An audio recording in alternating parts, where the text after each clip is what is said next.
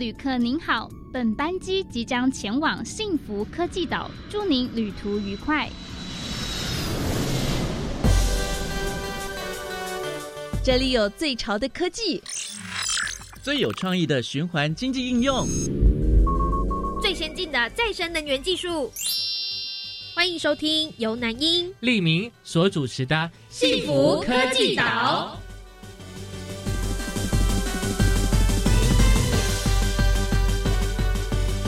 收听《幸福科技岛》，大家好，我是李明，我是南英，很高兴能够邀请到的是来自国立成功大学建筑系教授蔡耀贤博士。博士你好。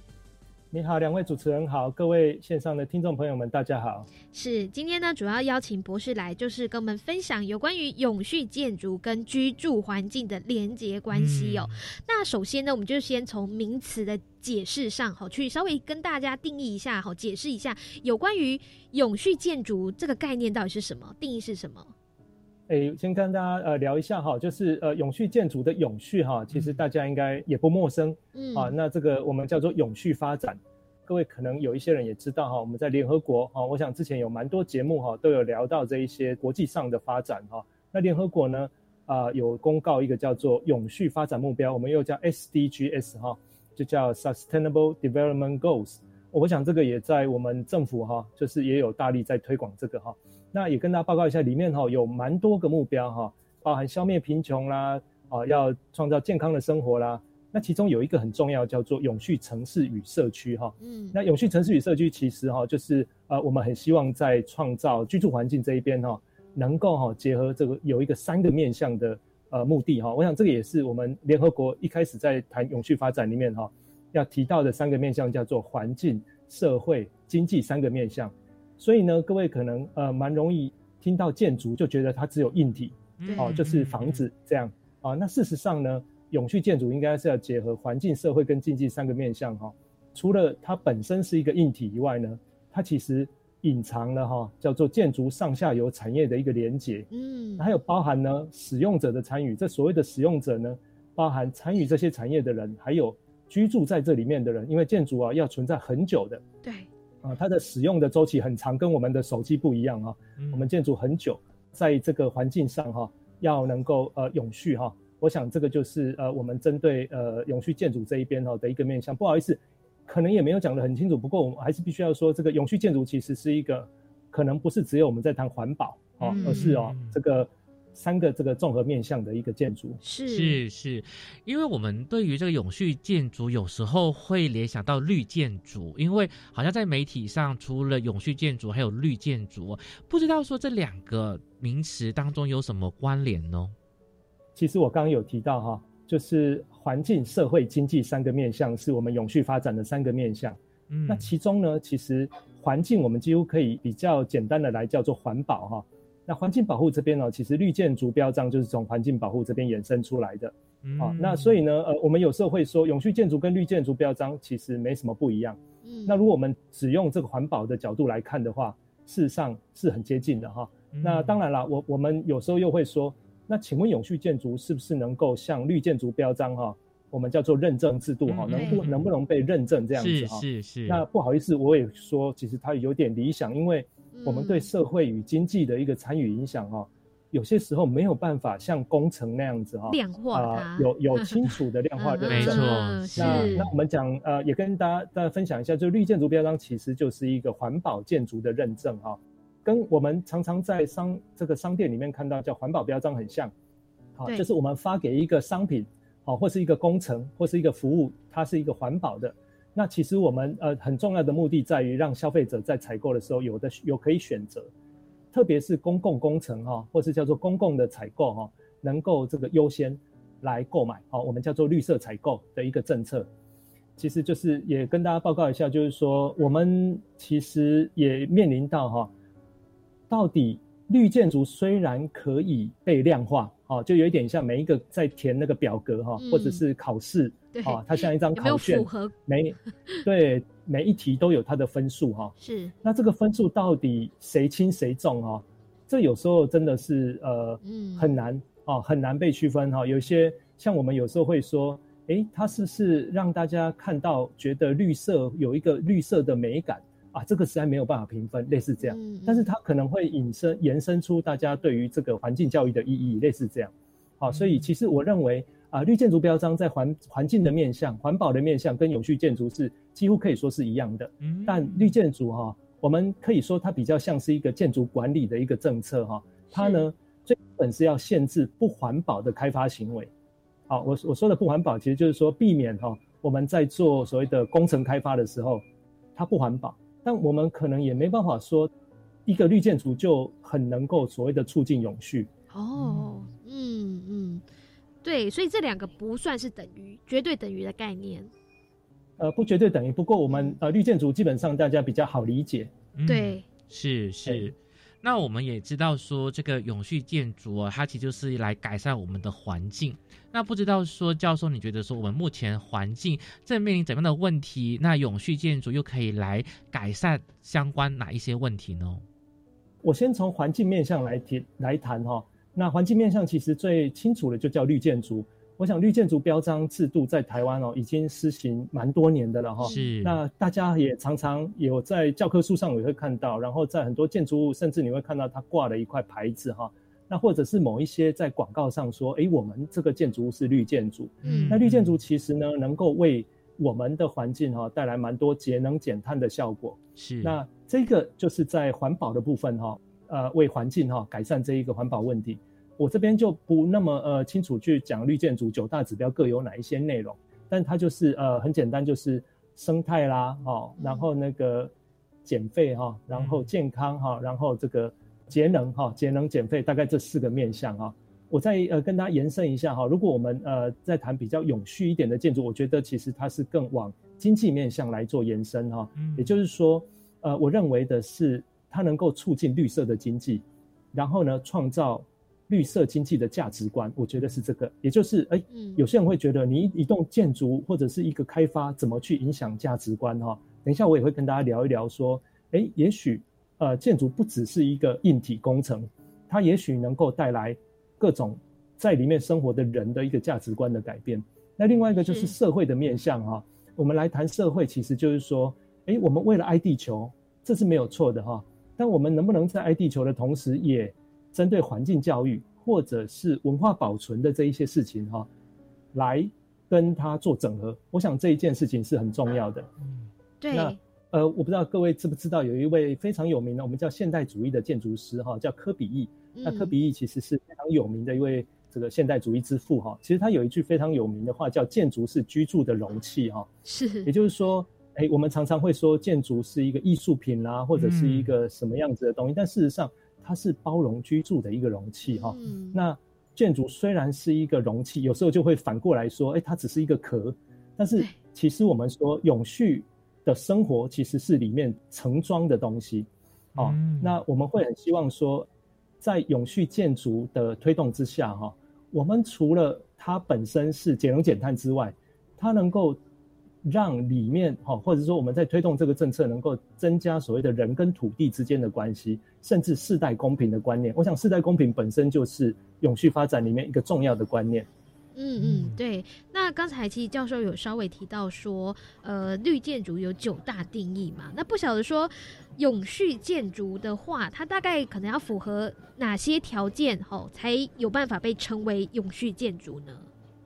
就是在我们在节能减碳，我们可以说减几度电啊，或者是省几公克的碳啊，类似这样子的方式去做数据的量化。嗯。但是呢，当我们提到经济或者是啊文化哈，或者是社会的面向，它其实没有那么容易去数据量化。当然，我想很多的学者哈，尤其在国际上哈，有一些试图者要提出这一些数据的量化。那即便它可以量化，后续呢还有个另外比较大的问题是，那请问环境的分数跟社会的分数，还有经济的分数相互之间呢？我想这个都非常非常难相互比较哈。所以有时候我们会被说，哎，永续建筑本身是一个理想主义哈。但我们回头来看哦，就是联合国在谈 SDGs 啊，我想各位也许知道哈，它有十七项，包含我们这一些内容哦。其实啊，在国际上也有为每一位每一个国家哈，甚至为啊某一些团体哈来做所谓它的永续发展的得分，好的一个评比。包含我们有提到，我不知道各位先前应该有提到类似 ESG 投资哈也就是在地球环保之下哈，我们会为这个公司哈一些企业来做评比，嗯，这些呢其实都是呃量化的评估，我觉得那基本上没有太大的问题，只是我们很希望在做量化评估同时，不要忘记我们的人文，我们的一些经济长期长远或是教育的一些思维，我们是这么想的。嗯，所以老师的意思就是说，永续建筑其实它就是有包含了文化、社会、经济这部分，其实是比较难量化的。也很感谢呢老师呢的一个解释呢，让我们对永续建筑有更多的认识哦。接下来呢，老师呢就有还有一个永续建筑的工作室，我们先休息一下呢，待会再请老师来做介绍。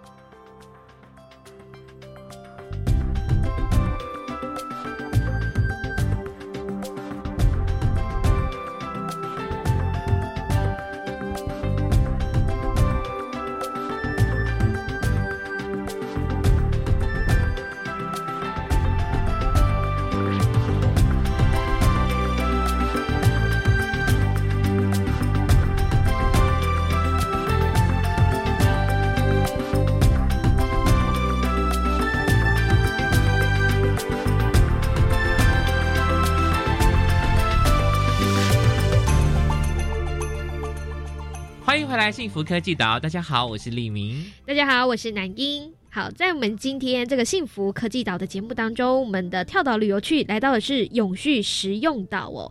那特别要跟大家介绍主题呢，好，就是有关于永续建筑跟居住环境的连接。邀请到来宾就是国立成功大学建筑系的教授，呃，蔡耀贤博士。博士您好。大家好，各位听众，大家好。老师好，我们知道说，哎，你们在学校有设立一个永续建筑设计工学研究室，我们觉得这个研究室还蛮特别的，可以请你介绍一下吗？当初成立的目的以及成员有哪一些？好的，好的，跟大家聊一聊哈，就是呃，我不知道有多少人知道建筑系在做些什么哈，很多人都以为建筑系在盖房子的哈，呃，还有爆肝一直在做模型，对，做模型，但事实上哈，建筑系是在做建筑设计的。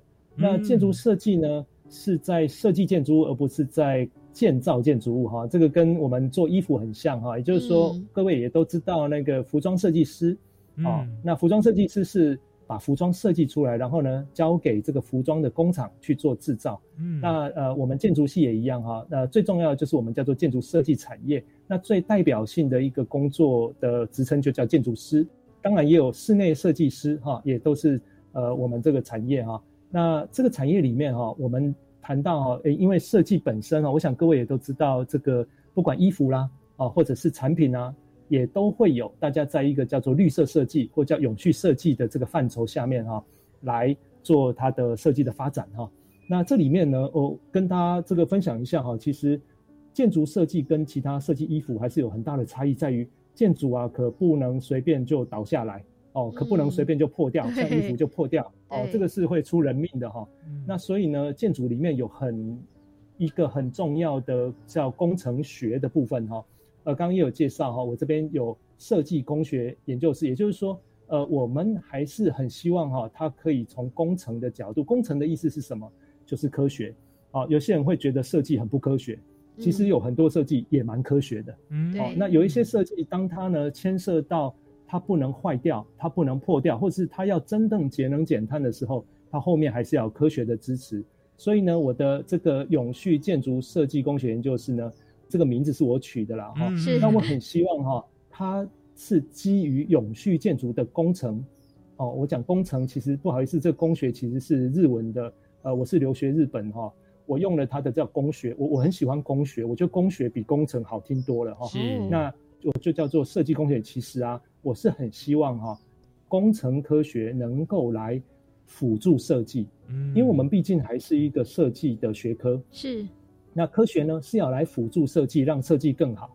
哦，我并不是说要用科学来打败设计，我不知道大家听得听不懂哈，因为有些人就会说，哎，你做这个不科学，没有科学基础，我的比较科学，嗯，并不是，我们并不要做比较科学来打败比较不科学，而是我们要用科学让设计来做得更好。嗯，所以这个是非常呃有趣的一个概念。嗯，所以永续建筑设计工学研究室当中，主要就是收呃像在呃成大建筑系当中的一些硕博士生吗？我的研究室呢，呃，主要是硕博士生没有错哈。那当然也有一些大学部的就有兴趣的话，也会来跟我们一起参与一些 project。那当然了，呃，我们也会有一些大学的时候不是念成大的，在各个学校也有可能会过来这边就读。对，哦，然后甚至他大学不是读建筑系的哦，也可以。但是呢，他又对，但是他对于这方面很有兴趣，特别是跟我们在谈的。不管是永续或者是绿建筑比较有相关的一些科系，不管他以前是有时候他是室内设计系的，甚至他是景观系的哦，都可以进到我们这个这个领域来。是是，因为我们今天谈的主题不只是谈永续建筑，还包含了居住环境的连接。所以不知道老师你们在带领这些学员在做这些永续建筑的时候，会不会也会去观察，比如说在台南附近的一些环境的连接呢？当然，当然，我们其实啊，在谈这个永续啊，其实我们要从环境来哈。我想，呃，很多人都说这个永续生活或是永续的产品呢，大家都跟呃原住民哦，因为他们知道这一块土地，知道这个土地的材料啦。我们讲材料很多都来自于自然，对。然后呢，适应我们这个气候风土哦，我们这个寒冷的地方或者是这个炎热的地方哈，这个建筑哈本身这个环境哦，其实。呃，使用的材料啦，或是造型，都会有很大的差异。所以呢，我想这个我们在运作的时候哈，当然我们一定会跟台南这边在地的环境还有人文会来导入我们的教学以外，我们其实台湾也没也不大哈，我们在台湾也是各个地方，我们都有跟一些建筑师也都一起合作，嗯啊，也帮我们的研究导入一些实物上的设计。是，所以大概主要呃有接哪些计划？这个计划内容可以稍微说明一下，怎么样去？也许是符合在地或者符合说业主的一些需求，然后去帮他们设计规划呃永续建筑的。好的，好的，嗯，呃，我想这个大学哈，大学在做的事情哈，呃，不外乎哈教学了哈。那教学的话，以我们大学来讲，就是针对这个大学生啊来做课堂的教学。那我们的课堂教学有时候呃会有我们叫做业界教师。哦，我们会请业界的老师呢来，不管是教我们同学，或是把我们的同学一起带到外面去，对。啊，做实做的课程，我想这个都是有的哈。那我们在呃研究的这个部分哈，我想以呃我在成大哈，我想很多大学都一样哈，都有来接这个政府啊或者是产业界的一些共同研究，也就是说，呃，我们其实是属于呃有产学合作的。知识技术的一群人，然后而且。哎，而且就是也有一些年轻的这个肝脏了哈，没有，就是哎，就是啊，我们有研发能量了哈。是那我们呢，呃，也会接哈，包含我们在谈的叫做科技部的，或者是我们呃一些像我们有一些建材商哈，也会来请我们来帮忙他的研究，他的建材怎么样去做转型哈。然后呢，呃，我我们也有跟政府机构哈，包含中央有这个内政部哈，那内政部呢主管建筑其实呃有一个叫营建署。掌管很多的这个建筑法规，哦，还有一个叫建筑研究所，也在内政部哈，它有推动所谓的绿建筑标章，还有绿建材标章这一些，啊，也都跟我们的专长有很大的关系。那当然了，我们也有呃蛮多哈，我想学术界哈，在跟一般大众有时候也会办一些研讨会，哦，或者是讲习会，哦，或者是我们跟产业哈，就是建筑师事务所啦，或是室内设计师的一些工会事务所哈。我们也会过去跟他们做分享、讨论一些，呃，我们有开发一些新的技术，这样。嗯，哇。几乎好像是包办了产官，产官学 对，所以我觉得学员加入你老师的研究真的好幸福，可以学到很多课程以外的东西哦。而且呢，我也觉得说，哎，不知道你们会不会办一些活动呢？比如说带领学生去比赛啦，或者是做一个校园导览啦，让更多人更加认识永续建筑。好的，好的，呃，您刚刚讲的没有错哈，就是说我们那个来我研究室的学生哈。我都跟他们说，你不要以为自己还是学生哈，对，就是在研究所的阶段，我很希望他们是半个社会人，也就是说，呃，不要每天就是研究那些理论哈，而是说能够跟着我们去看看原来这个实物界哈，这个这个战场长这个样子哈。所以呢，我们当然也有呃办一些所谓的学术研讨会啦，还有呃讲习会哈。我想呃参访哈，我我刚刚也有聊到哈，就是说。呃，我们成大哈有一个很有名的绿建筑叫绿色魔法学校哈。对，我想这个都我们也常常哈去做导览的哈。当然，我觉得比较重要的是，呃，带着学生哈一起到建筑师事务所去参与他们实际的案子，嗯，然后呢，试着把我们在研究的东西呢，来他们事务所里面去实现。那建筑师事务所一定是接受一些我们叫做业主的委托哈来做设计的。嗯，那我们要做的比较 green 的时候呢，我们也要想办法协助建筑师来跟业主做说明，让业主也能够愿意买单哈。因为绿色的设计有时候，我想跟我们在卖这个呃比较绿能产品也一样啦哈，有可能它的价格会有差异哦，或者是说会有一些需要它后续配合的事情的时候。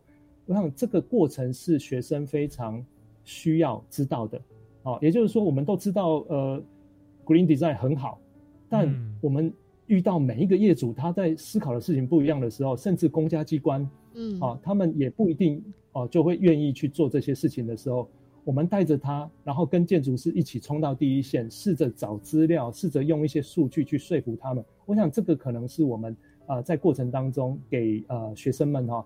也许可能是最重要的教育。好，那除此之外，像这个居住环境的部分的话呢，哈，虽然就是在呃教授所成立的这个工学研究室当中会做一些产学的合作嘛。那另外一个议题就是说，像是这个居住的环境，怎么样跟永续的建筑来做一个结合呢？可以打造一个就是所谓的永续绿能的家园。我觉得这是我们共同的理想哈。我想呃，在科技教育这个领域哈。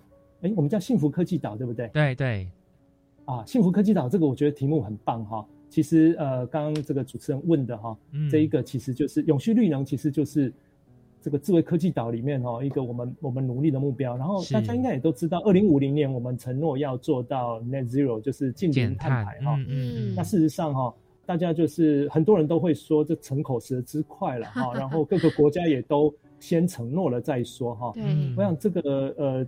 对我们来说，几乎是个不可能的任务哈。我想，为什么我说几乎不可能？因为它必须要做很大的改变。对。那在我们的居住环境里面哈，呃，我我要传达的其实也很重要，就是说大家都觉得，哎，我们的建筑要做的很节能，然后呢，我们要导入很多的绿能，哦，就像我们讲再生能源，要想办法在我们周边都有。然后我们的材料呢，要循环再利用。是。然后我们的这个生活周边，不管家具哈这一些面向，其实。它都是硬体跟工程的面向，嗯，但最重要、最麻烦的其实是居住形态必须要改变。是，就像我说的，呃，我们刚刚讲这些工程面向都是那个容器哈，那容器，你如果里面装的所谓的生活这件事情不改变，你的容器要改变也是非常有限度的。嗯，好，所以呢，我们很重要在于怎么样去减少对能源跟资源的依赖。嗯，这个时候呢，其实。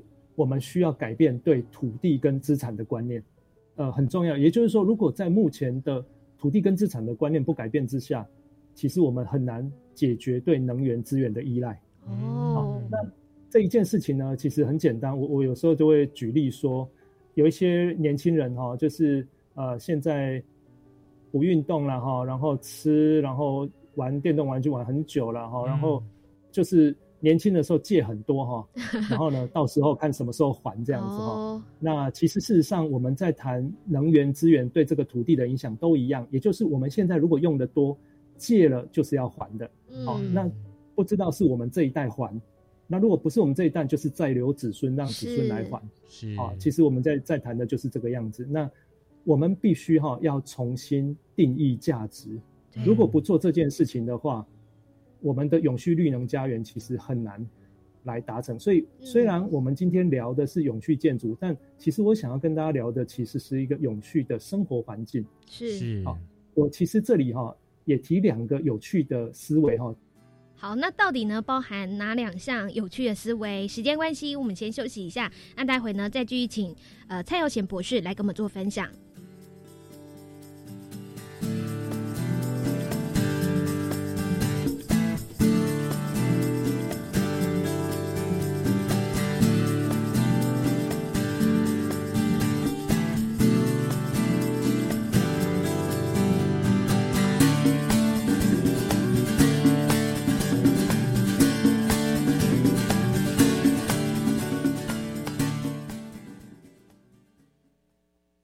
欢乐的花火，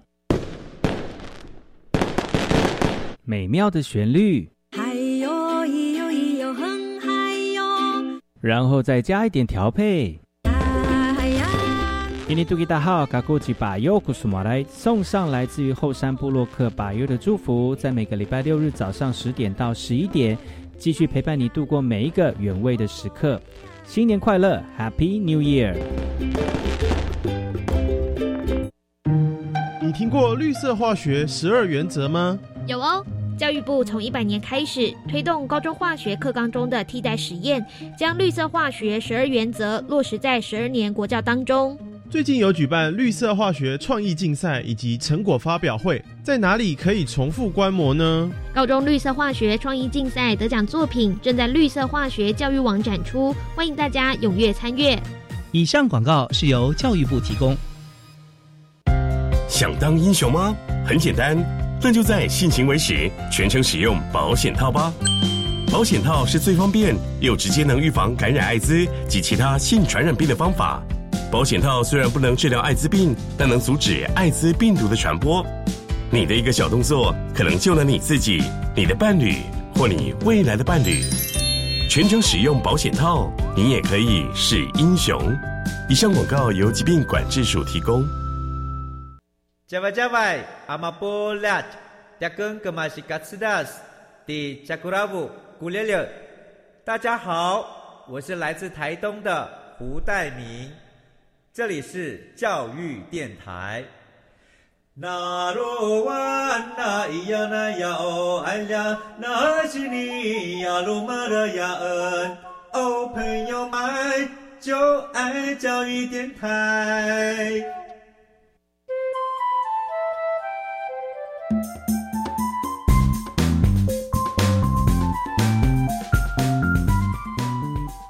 回来幸福科技岛，大家好，我是立明，我是南英。今天在主题单元跳岛旅游去，我们到了永续使用岛，很高兴能邀请到的是来自国立成功大学建筑系教授的蔡耀贤博士。博士你好，主持人好，各位听众大家好。嗯，继续上一段的节目呢，呃，就是要请教授首先先跟我们讲一下永续的生活思维包含哪两大项目啊？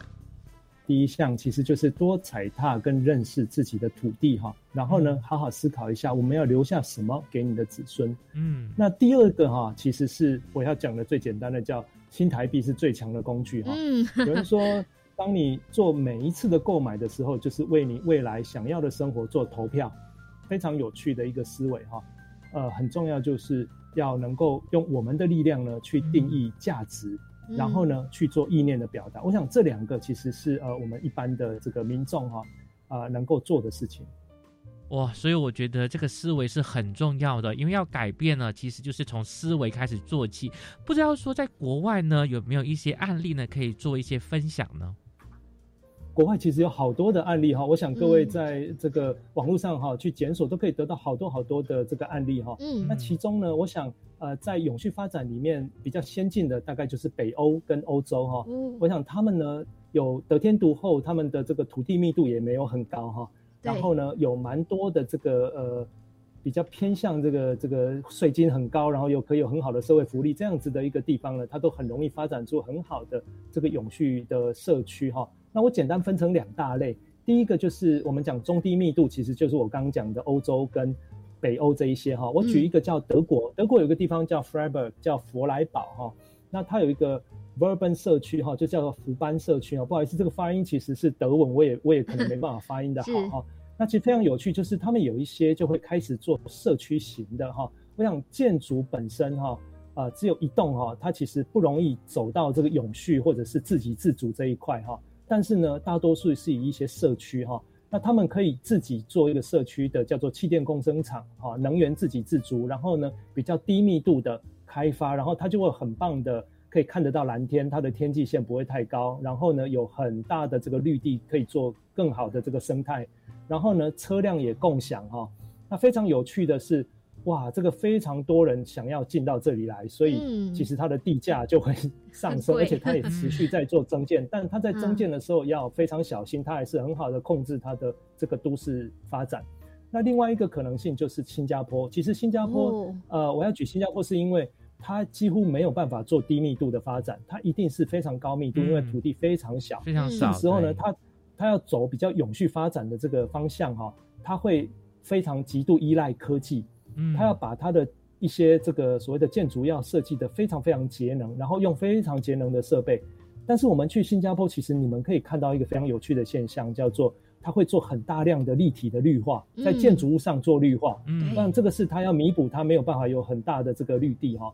然后呢，它的建筑在设计的时候会注意我们叫做风廊，哦，它会让风能够透过去，并不会把建筑物连在一起，把它。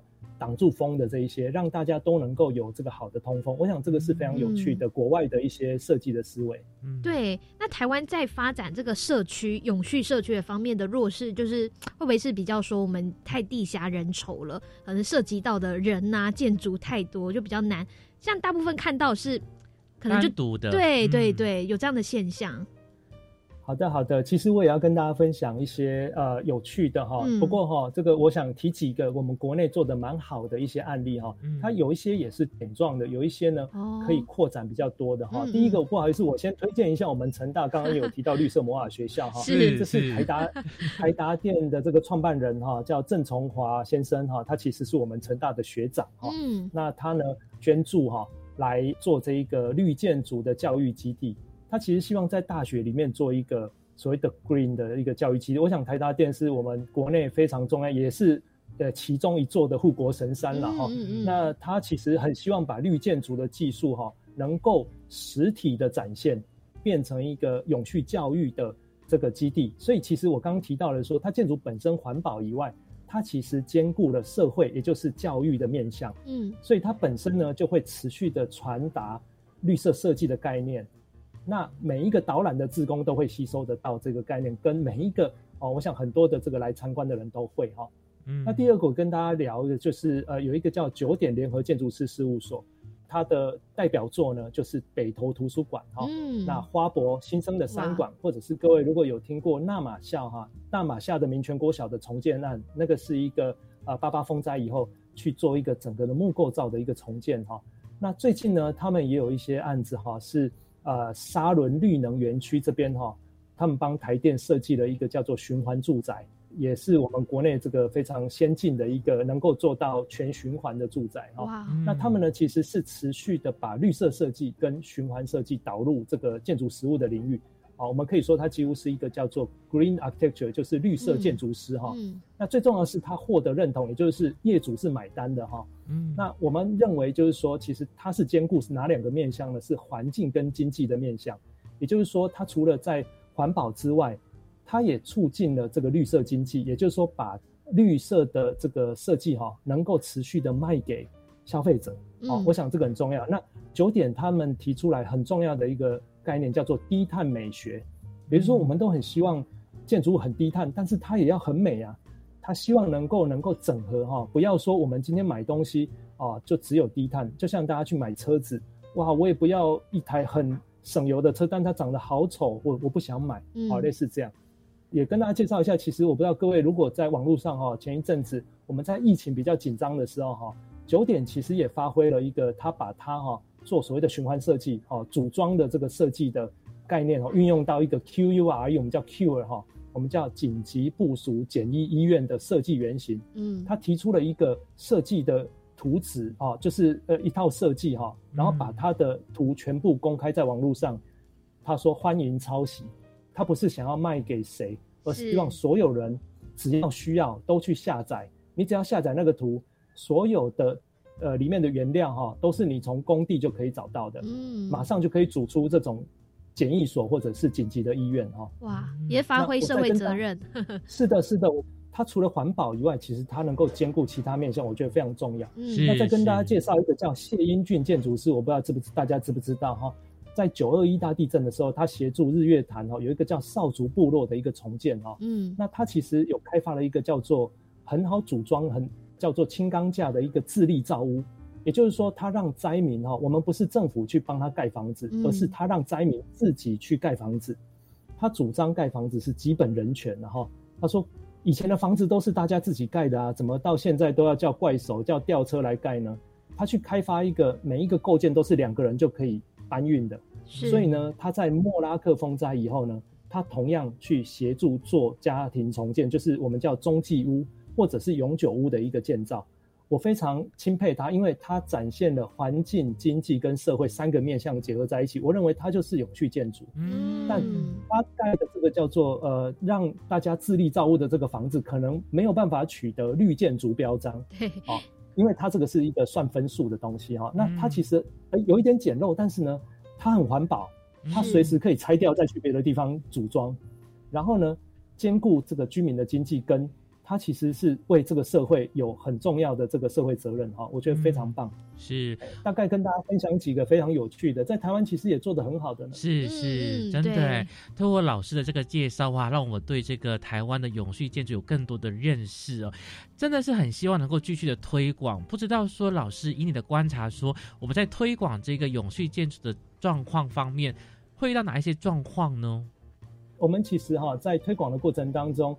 能够量化的哈，就是绿建筑标章。是。那我想，绿建筑标章在公共工程，甚至最近民间工程也越来越多哈，都来采购哈，就是选购这个绿建筑标章哈。当然，很多政府、地方政府有来运用了哈。比方说，呃，我不知道各位有没有听过，这个高雄有推高雄错了哈。那台中呢，哦，还有台北，他们也都有所谓的低碳自治条例，或叫做绿建筑自治条例哈。他们里面呢，有可能会规定说。哎，建筑哈就一定要装太阳能板了哈，有一些有一些建筑了哈，那有一些呢，他会要求哈，就是在都市更新，我不知道知不知道，都市更新的时候哈，你拿到绿建筑标章的话哈，可以有容积奖励，也就是它可以多盖一些呃，对，哦，多盖一些面积了哈，那当然多盖一些面积，建商就是会多赚一点钱，哦，它这个其实就是，哦，那推行了这么多年来哈，其实。我们在业界其实非常有趣哈，我们常常会说绿建筑已经是标配了，就是 能做能够做到绿建筑已经是很基本的了哈。我们应该要再往前哈，再往前走。那当然往前走是什么哈？呃，有些人会说，呃，我们要做到零碳的建筑。我刚刚讲那个成大的绿色魔法学校本身就是一个零碳哈的一个建筑物哈。不过不容易啦哈，就是如果它这个我们在一个比较高密度的环境没有那么容易，所以我们很希望能够做永续。更永续的建筑哈，甚至其实我喜欢用社区或者是城市的角度来谈永续建筑，因为一栋建筑其实它能发挥的力量或生活其实有限，提供的生活没有很有限的，所以呢，其实我们很希望其实它是一个社区，因为它这么多面向需要社区的一个规模才能够呃相辅相成哈，就是说它要有居住的，要有工作的，要有什么哈，一栋建筑其实有时候也就只有单一一个功能而已。那我们其实有蛮多认证制度，但是哈，我还是很担心认证本身变成一种可量化，但是我们就我们就没有办，我们就就舍弃那种无法量化的东西，我觉得是有一点危险的事情。没错，没错，是，嗯，网络上也都有很多评比哈，也就是说有一些国家会做所谓的国际组织会做一些所谓的永续发展认证，或者是打分数哈。那当然这个北欧分数一定都很高，嗯，但事实上我觉得，呃，反过来。其实非洲国家是对地球最永续的一个 一个群体，你知道吗？他们用不到什么资源，用不到什么。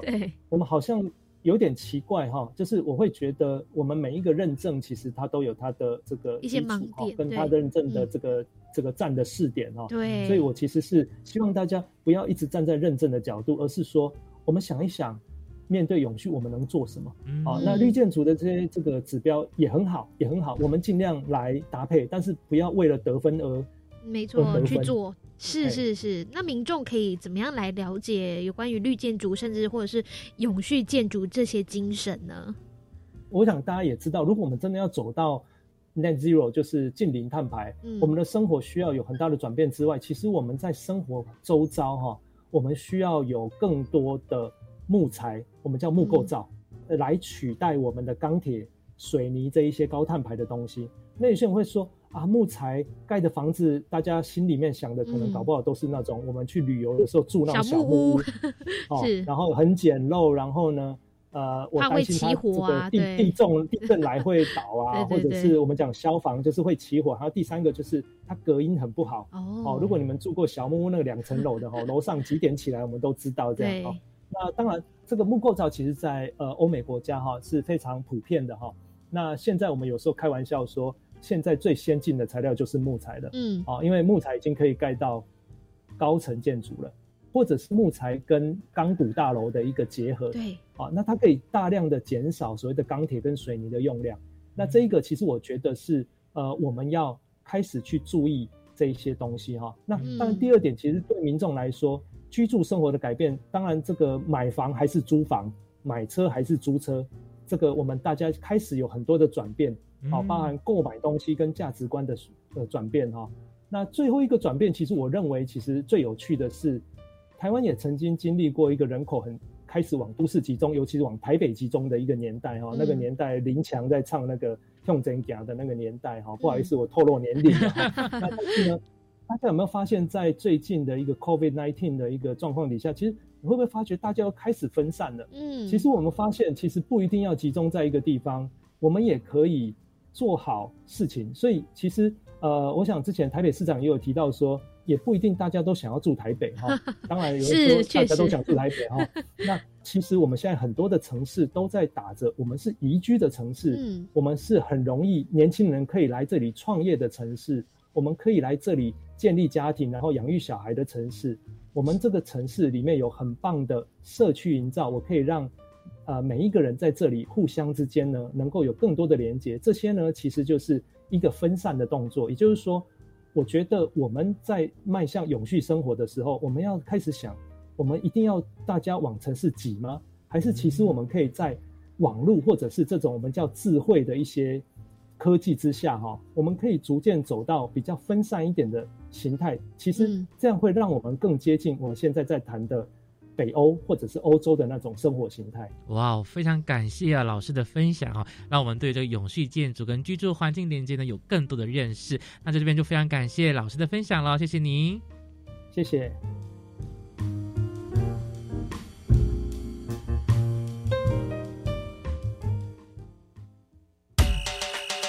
请你跟我这样做，我会跟你这样做。欢迎加入绿能示范岛。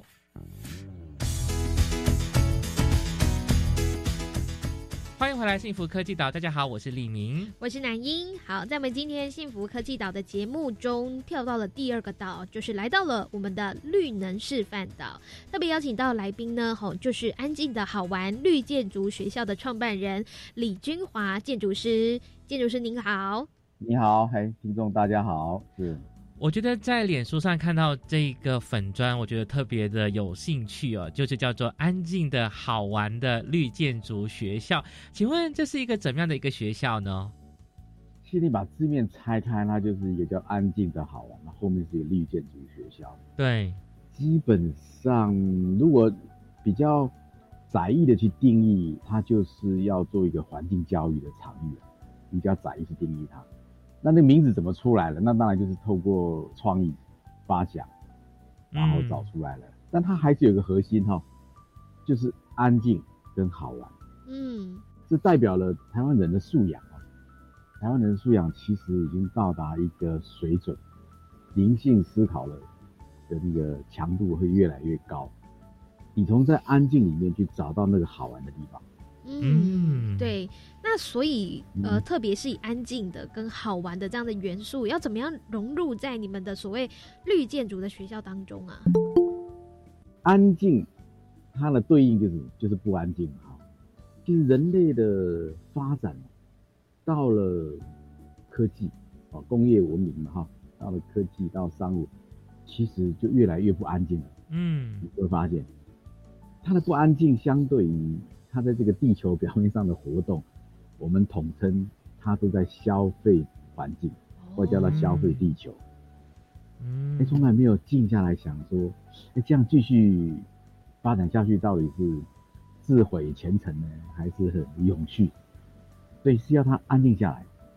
但是呢，你安静呢，你又不给人家好玩，那你不是很无聊吗？是。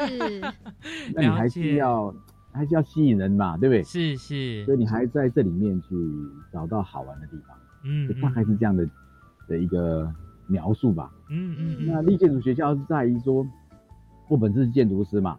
对。那每个人讲说啊，你你是从你的兴趣，或是从你的工作，你怎么样去贡献对于永续环境这个议题，嗯，那当然立建筑就会是一个职业上的一个选项。哦，嗯嗯嗯，稍微再引申一下哈，在整个人类在地球上的活动哦，一般有很多活动了哈，那其中一个是建筑行为。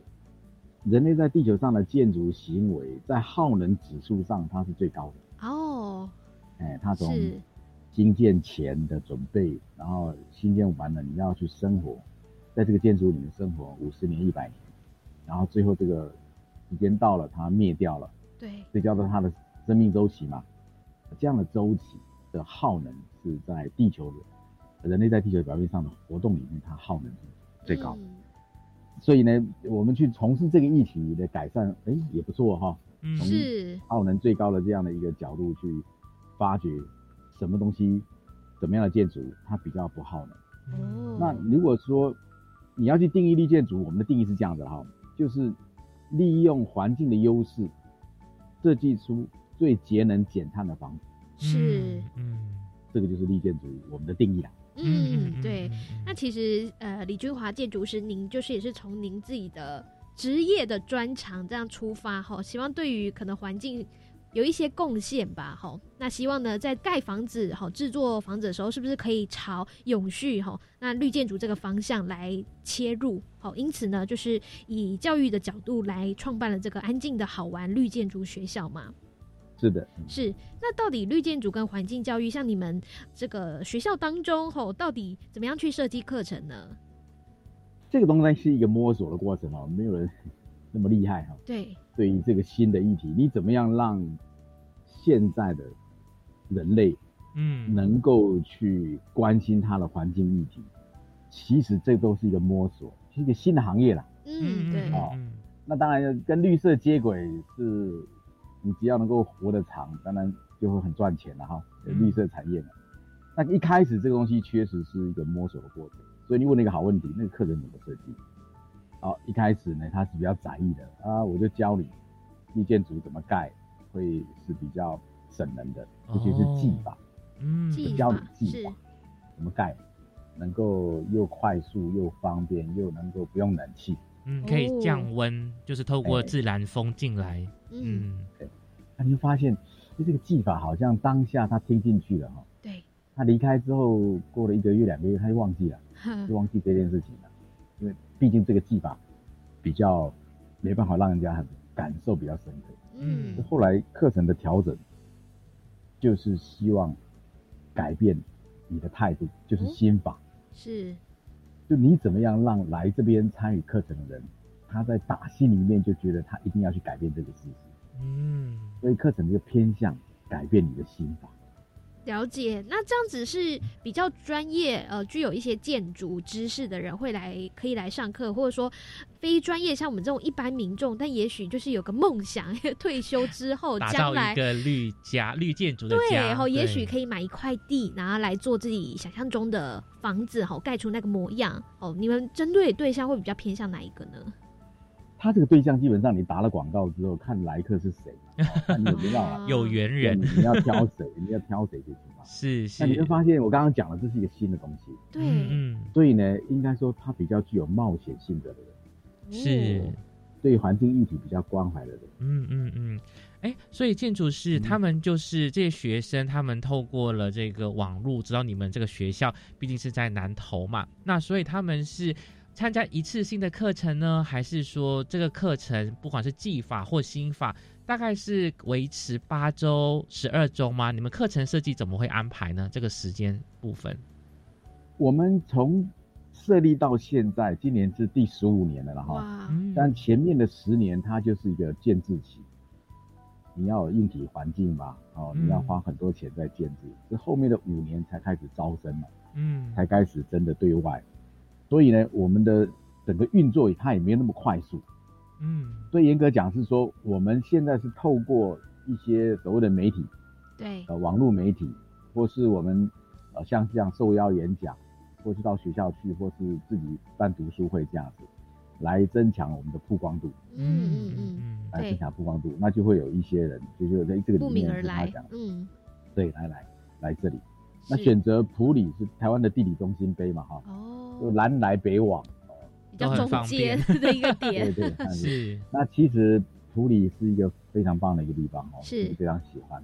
从小小时候或者是学生的时候来这边旅游啊，哎，就发现普里是一个非常呃神庙的地方哦。那这个有有章节，我们再来讲。那我们就选择在这个地方，好山好水的这个地方来设立这样的一个学校。可不可以请建筑师再帮我们稍微再继续深入的讲解一下？那这个心法的部分到底要怎么样来传授学员们啊？这个很难哦，我相信是，你要可能要你要好几的门课。其实哈，因为普里哈，普里是一个台湾的宗教大镇。哦，对对，没错，中台禅寺啊，对，非常多各大宗派在这个地方都有。那当然来到这边那么多年了嘛，我跟他这里十五年了。在这里，你一定会接触到普里的人事地物。那心法哈是自己在接触宗教团体，慢慢慢慢受他们影响，嗯，才出现这样一个东西。那也改变了自己嘛。你改变了自己，那想办法，所以怎么样让这些学员呢也能够有一些感受？所以他基本上是打破哈从人的角度去看环境这个议题。那我们怎么打破？就人之前都是人定胜天嘛。对，啊，他制造很多东西，用工程手法，很冷我们就开暖气，很热我就开冷气，对，就一直，然后羽绒衣啊什么，反正就是一大堆的科技就一直做出来，没错，嗯，那你要打破是干什么？那就或者打破之后从哪里进去？就是从敬天爱人，哦，你就要从这个角度去看事情，那你从这个角度去看事情，那有很多的方式。就挖掘你的内在，就那很多的方式。那你上一次有访问过那个呃英国助理校长，他也是在这方面很用心的去，嗯，让学员感受到，如果你不改变，你确实很难去从生活上的点滴去实践。对，所以原来在我们的这个安静的好玩绿建筑学校当中，不是只有教你建筑的技法，而是希望从从里到外，从头到内的改变，说你这个人的呃，对于环保、对于生活当中的一些想法跟思考。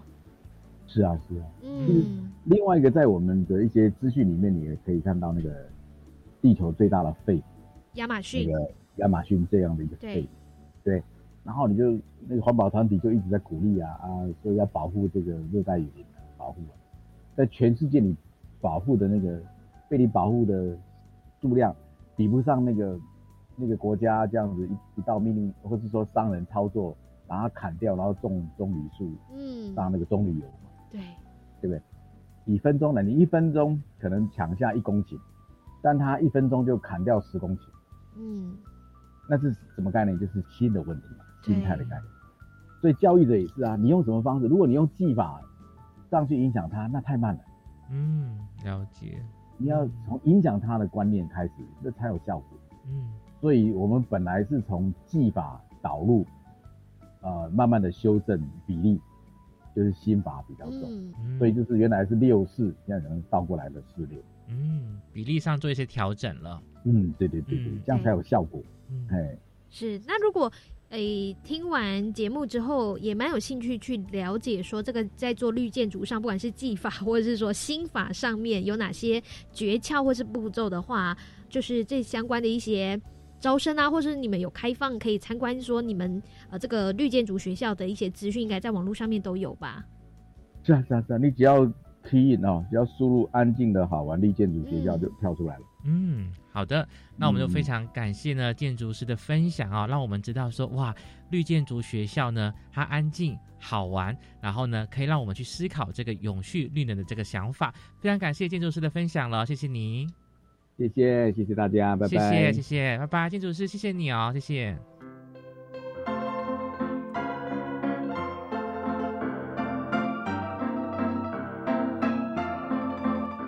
感谢大家收听我们的幸福科技岛。那如果对我们节目感兴趣的话呢，可以在我们教育电台搜寻我们的节目名称哦，幸福科技岛。我是立明，我是南英，大家拜拜。